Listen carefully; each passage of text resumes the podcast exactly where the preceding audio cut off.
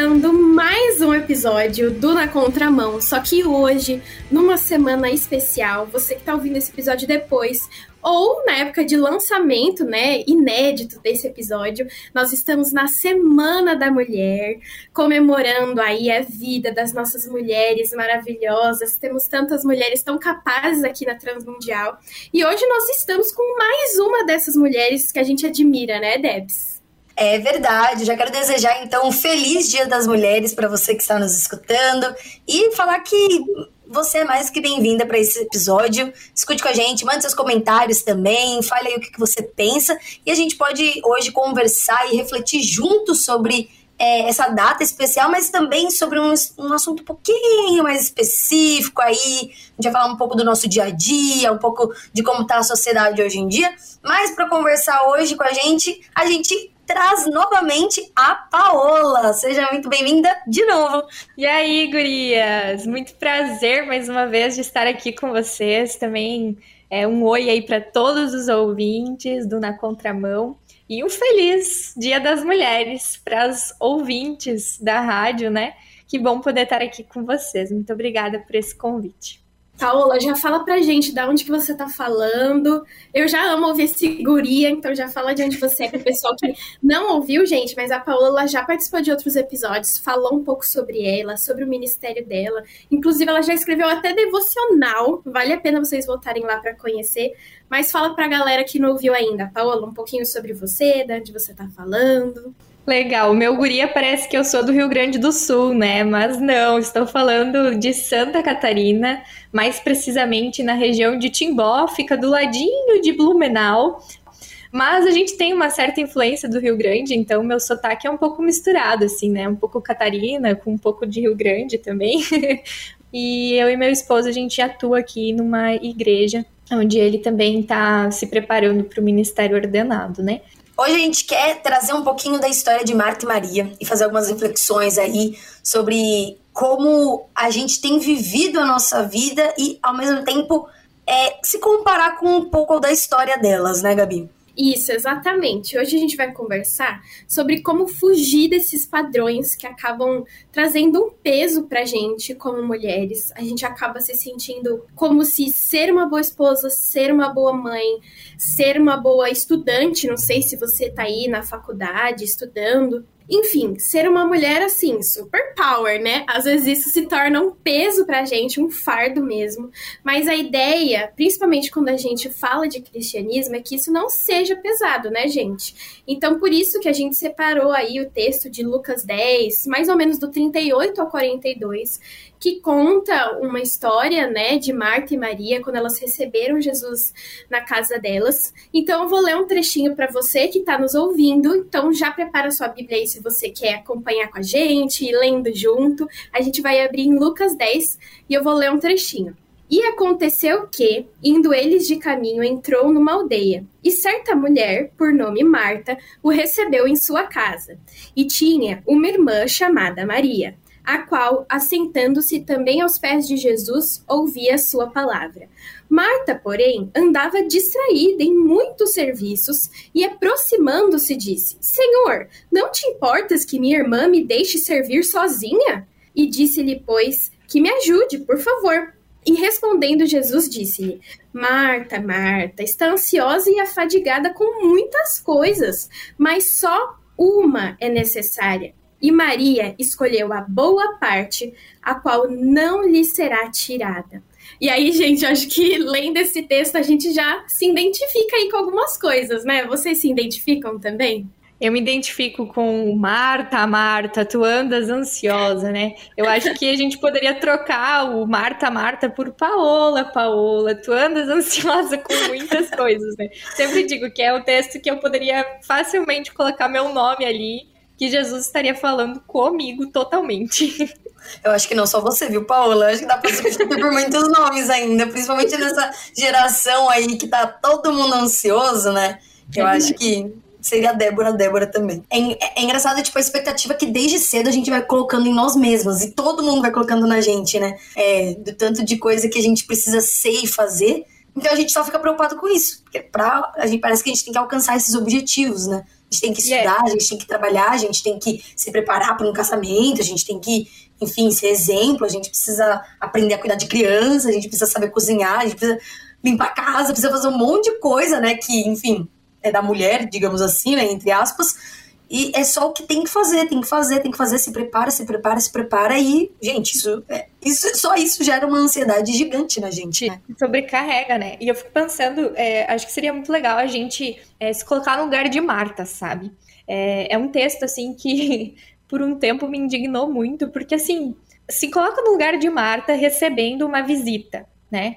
E, e na, na, antiguidade, ali nos tempos de Jesus, receber uma visita, você ter um hóspede na sua casa, não era só alguém que vai dormir na tua casa, mas significava que você era o responsável pela vida daquela pessoa. Você precisava é, dar proteção para aquela pessoa, entende? Então é algo muito, muito, muito maior do que apenas receber uma visita. Tipo assim, ah, tô ali de passeio e vou tomar um cafezinho na casa de Marta. Não era só isso tá? Era muito mais do que isso. E aí, Marta, ela é responsável por receber ninguém menos do que Jesus, olha só, né? Jesus foi na casa de Marta. E a gente sabe que Jesus, ele não ia sozinho, né? Junto com ele veio a tropa dos doze discípulos, muito provavelmente. Não, o texto não fala, né? O texto não diz quantas pessoas ali, mas o texto vai mostrar que tinham pessoas que estavam sentadas na sala ouvindo Jesus falar, enquanto Marta estava lá a mil por hora organizando tudo, né? E por muito tempo eu me questionei assim, sabe, meninas?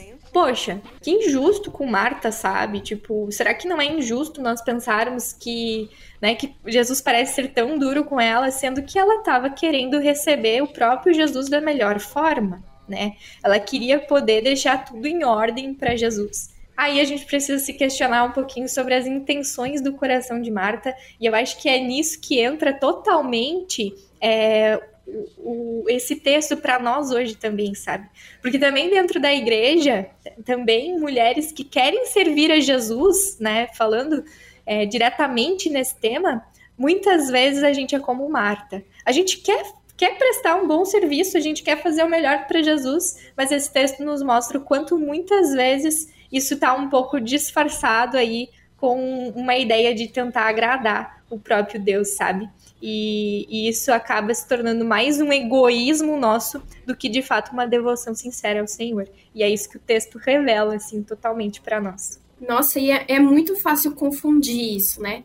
Eu penso em mim também. É, quantas vezes eu pedi para o Senhor, ah, eu quero me envolver com algum ministério da igreja, mas de coração, eu quero estar nesse ministério para te servir. E aí eu, eu me pegava pensando, será que eu estou querendo isso, tipo, para ser a melhor líder ou o melhor exemplo? Porque hoje, por exemplo, eu trabalho no Ministério de Adolescentes com meu marido. Então, eu fiquei pensando, será que eu tô buscando ser a melhor, a melhor versão da Gabi para eles para Cristo também? E estou me esquecendo do real propósito que é também estar aprendendo com eles, né? E quem vai ser essa excelência na minha vida não vai ser eu, no final das contas, vai ser Deus. Não sou eu que vou. Posso ser uma ferramenta que vai guiá-los para o caminho, né? Mas o próprio caminho não sou eu, é Cristo. E é, é muito fácil a gente se confundir com isso, sabe? Não é uma coisa que você precisa entrar numa noia muito louca. Eu acho que é do dia a dia também. E a gente estava uhum. falando sobre os padrões, né? Existem muitos desses padrões que muitas vezes a gente nem percebe, mas eles estão colocando a gente numa caixa, sabe?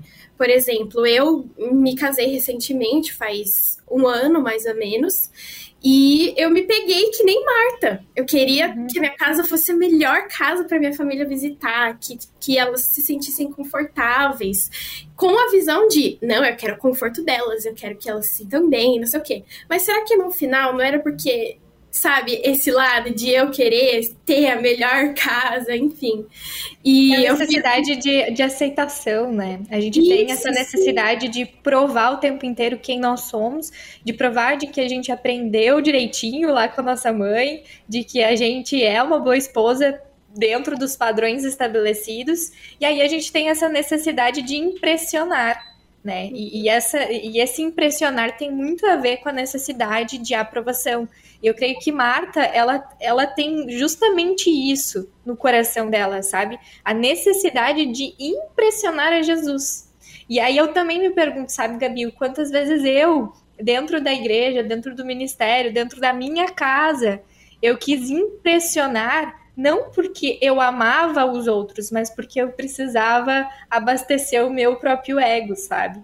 E eu acho que Marta ela tem isso assim, ela precisa ser reconhecida e uhum. talvez ela queria que Jesus tivesse olhado para ela e dissesse: "Marta, Marta, quanta coisa boa que você faz". E não é isso que Jesus disse para ela, né? Porque tu espera algo, mas Jesus queria totalmente outra coisa, né? Não tinha a ver com o que Marta poderia impressionar, mas tinha a ver com o tempo que Marta poderia disponibilizar, né? É, é uma lógica totalmente diferente do que nós aprendemos a viver hoje, né? Eu não sei quanto vocês, mas eu vejo muita diferença. É, óbvio que não, não, é um, não é uma regra, né?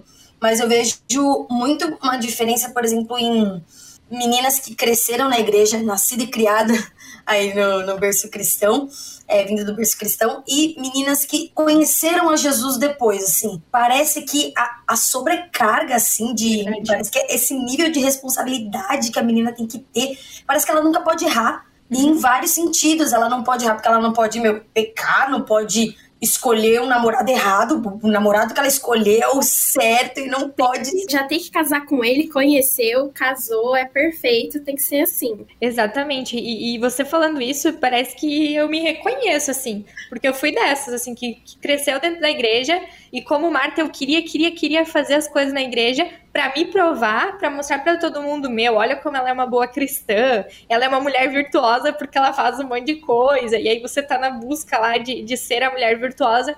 E aí eu namorei cedo, com 15 anos eu comecei a namorar, né? Hoje eu sei que foi uma péssima escolha, mas eu não conseguia terminar o namoro justamente porque eu pensei, não, agora eu comecei a namorar, eu tenho que casar porque, sabe, são padrões ali que tu estabelece e, e você não consegue fugir disso. Eu acho que é muito bom essa tua colocação aí, deve ser até um, um novo assunto de, de podcast aí, né?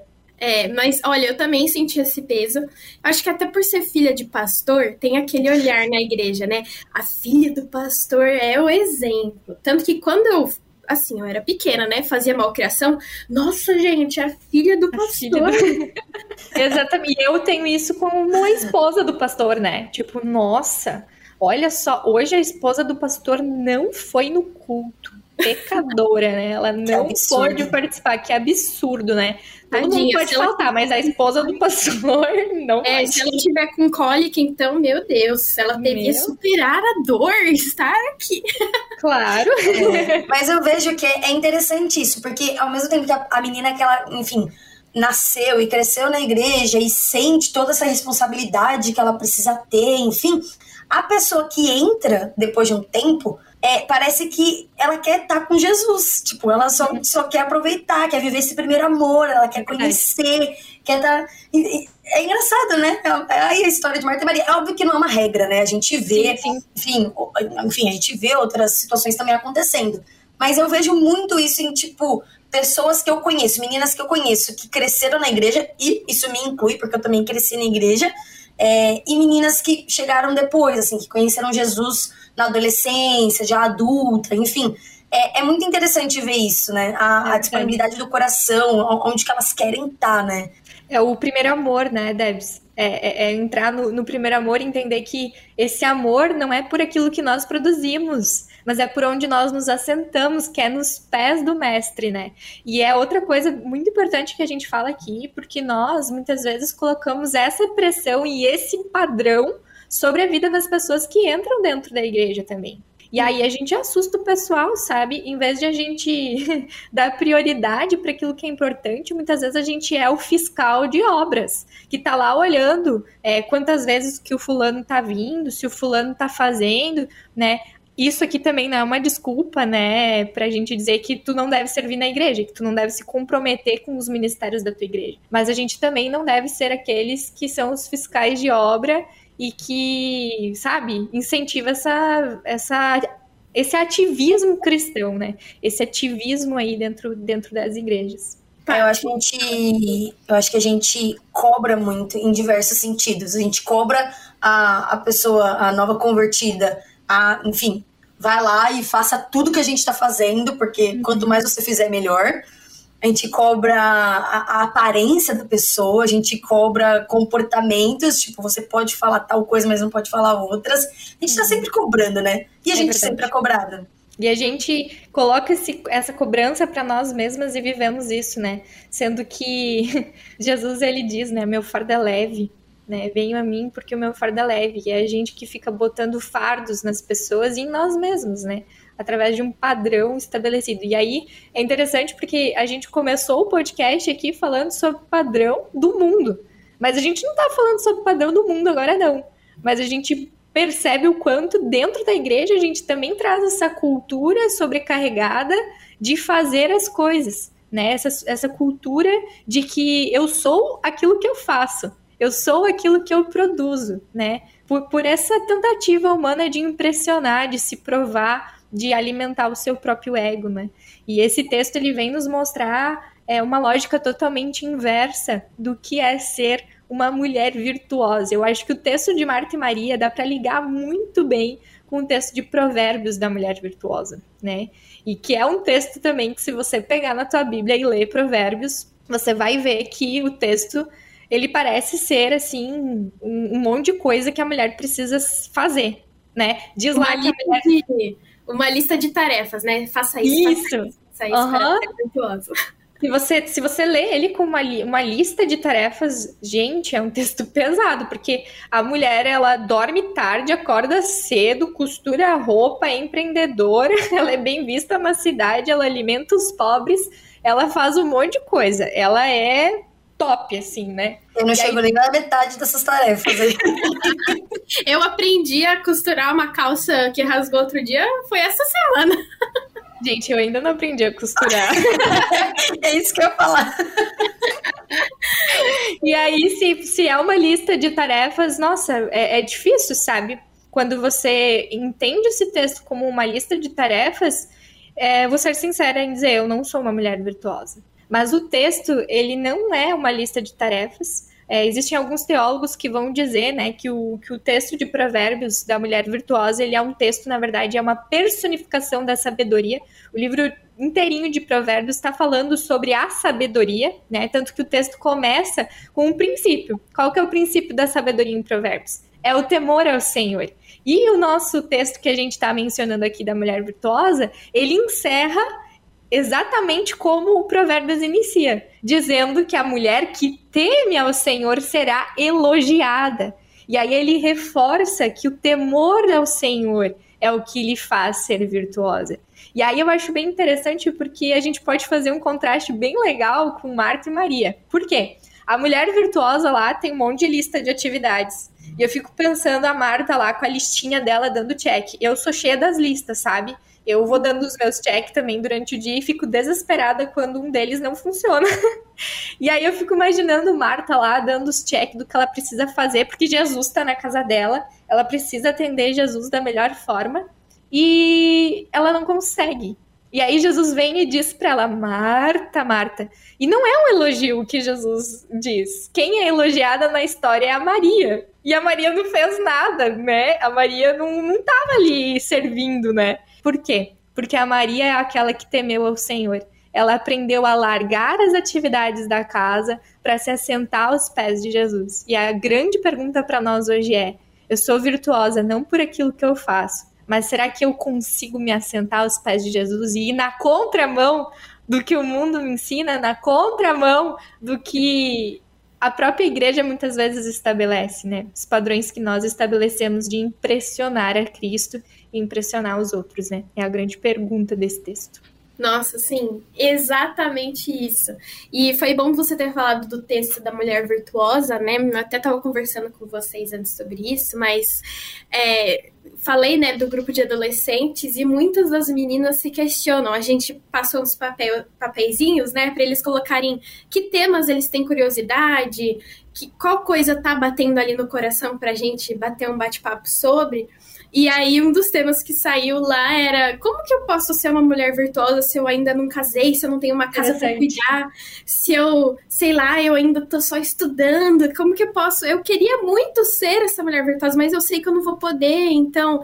E aí eu falei, você pode ser essa mulher. Você por exemplo, pode já ser essa mulher, se você é, está buscando a Cristo, né? Muitas delas vieram para a reunião aqui na minha casa porque elas queriam conhecer mais, ter comunhão, falar de Jesus. Então, essa vontade, a gente estava falando do primeiro amor, né? De estar com Cristo. Quando a gente fala, gente, Jesus é muito da hora, eu quero estar tá com ele, sabe? Você já é uma mulher virtuosa aos olhos do Senhor, entendeu? Eu queria saber de vocês também, é uma pergunta até sincera, minha mesmo. Como ser hoje, com tanto peso, né, que a gente recebe dentro e fora da igreja, a gente tem tanto debate na internet. Como a gente poderia, aos olhos de vocês, ser essa mulher virtuosa no dia a dia, nas coisas simples? Eu acho que a palavra já, já fala um pouco também, meu, busca o Senhor e as demais coisas serão acrescentadas, assim, né? Então, eu acho que é buscar Cristo. Eu acho que o mais importante é estar com Cristo, é aprofundar o nosso relacionamento com Ele. Eu acho que a gente aprende muito nos processos, sabe? Então, acho que tudo é um processo. E acho que, por exemplo, você às vezes parar de cobrar, a gente tá falando sobre a gente cobrar outras pessoas. Acho, acho que às vezes a gente parar de cobrar tantos outros faz com que a gente olhe tanto pra gente também. E, e, a gente precisa aprender a valorizar essas coisas simples, né? É, vocês falando aí de casa e tal, eu lembrei muito também do meu início de casamento, né? É, vai fazer agora cinco anos que eu e o Israel somos casados. E bem no início do casamento eu tinha essa noia, assim, de que quando eu recebesse alguém, a minha casa tinha que estar brilhando e fedendo a limpeza. né? Com cheiro, assim, de, de que boa e, e nossa, para que as pessoas vissem e elogiassem que a minha casa era um brinco, né? E aí eu lembro de receber visitas e ficar muito indignada que a visita entrava com sapato, por exemplo. E aquilo me indignava, que eu pensava, ai, droga, eu limpei a casa inteira e agora a visita vai sujar. E ficava com aquilo, assim, sabe? É parece muito... que eu não conseguia, né? Parece que eu não conseguia aproveitar a visita direito, porque, poxa, eu tinha gastado acho que umas três horas e a visita não valorizou a minha limpeza. Aí eu, eu comecei a fazer, fazer terapia. Eu fui, fui fazer terapia e esse foi um dos assuntos, assim, que, que a gente abordou. E aí eu comecei a perceber que eu tinha ideais na minha vida muito grandes sabe? Não só em relação à casa e ao receber as pessoas, mas exatamente o que a gente já falou no, no começo. Eu tinha uma necessidade de impressionar e de agradar os outros por causa da minha necessidade de ser amada. E todos os seres humanos têm isso. A gente tem uma necessidade de ser amados. E eu tive que aprender que nós ser aceitos, serem bem reconhecidos. E eu nesse processo de terapia, junto com um processo de discipulado, é, eu tive que aprender que eu não vivo num ideal, sabe? É, e isso vale para todos os âmbitos da nossa vida, inclusive na fé. A gente não deve viver num ideal, a gente vive num real. A gente vive na realidade da vida, né? E a realidade da vida é que eu sou uma pessoa que só tem 24 horas por dia, que preza por dormir mais, né, por, por ter uma qualidade de sono, então eu não vou abrir mão disso. A visita vai vir, talvez a minha casa não vai estar um brinco, mas eu vou aproveitar a visita e depois que ela for embora, eu limpo, sabe? Isso tornou as coisas muito mais leves. E eu acho que outra coisa que eu complementaria na sua pergunta, como ser essa mulher virtuosa, eu acho que é aplicar aquele versículo que diz que tudo o que nós fizermos deve ser para honra e glória de Deus, entendeu? Porque eu honro ao Senhor também no caixa de mercado. Eu honro ao Senhor mesmo quando talvez eu não tô num dia legal, mas eu vou lembrar que tudo que eu fizer, seja o oi que eu dou pro meu vizinho, seja qualquer coisa que eu faço, seja no meu trabalho, executando o trabalho da maneira honesta, eu tô glorificando ao Senhor. E isso é o princípio da sabedoria. É o temor ao Senhor que nos leva a atitudes concretas de glorificar o seu nome. E não tem a ver só na igreja, tem a ver em todos os lugares que Deus nos coloca. É isso, é isso. Gente, que aula hoje, hein? que aula. Infelizmente, o nosso tempo tá acabando já, mas é isso. Eu acho que é levar pro coração e, enfim, a gente tentar trabalhar o máximo que a gente conseguir Óbvio que não somos perfeitas, não vamos ser perfeitas, mas é uma vida de tentativas, de processos que a gente vai passando e aprendendo com tudo isso. E eu acho que a começar desse podcast, então se você está escutando esse podcast é porque você já está aprendendo alguma coisa hoje. é, mas que sejamos mulheres virtuosas, é, que temamos ao Senhor e que todos os dias da nossa vida a gente continue tentando sem desanimar. Porque, enfim, um dia a gente ainda vai encontrar com o Senhor e, e isso vai ser incrível, né? Vai ser o melhor dia. Gente, muito obrigada aí pela essa conversa, Paula, especialmente, porque topou vir aqui conversar com a gente novamente, principalmente aqui nesse dia tão especial, né? É, nessa semana tão especial, comemorando o Dia das Mulheres. Essas mulheres incríveis aí faz com que eu aprenda bastante também. Muito obrigada, viu? Deus abençoe a vida de vocês e também de todos os ouvintes aí do Na Contramão. Lembrando, gente, que se vocês tiverem alguma dúvida, quiserem conversar mais com a Paola, manda mensagem pra gente. A gente tem um número aberto para conversar com vocês. Compartilhem as experiências de vocês. O seu fardo, ele pode ser nosso também para se tornar mais leve. Então compartilha ah. com a gente. Manda aí no nosso WhatsApp que é 11 974 18 14 56. E pode me chamar lá no Instagram também, se você tiver alguma dúvida. É arroba Paola Milbauer, como se fala.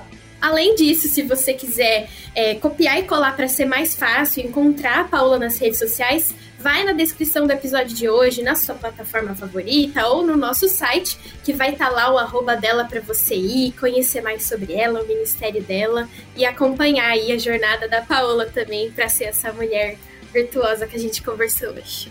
E se você quiser escutar alguns outros episódios também que a gente já tem aqui do Na Contramão, procure a gente nas plataformas digitais ou no nosso site transmundial.org.br. Muito obrigada por você que nos escutou. Procura a gente também no Instagram, arroba Rádio Transmundial. E até semana que vem. Até semana que vem, gente.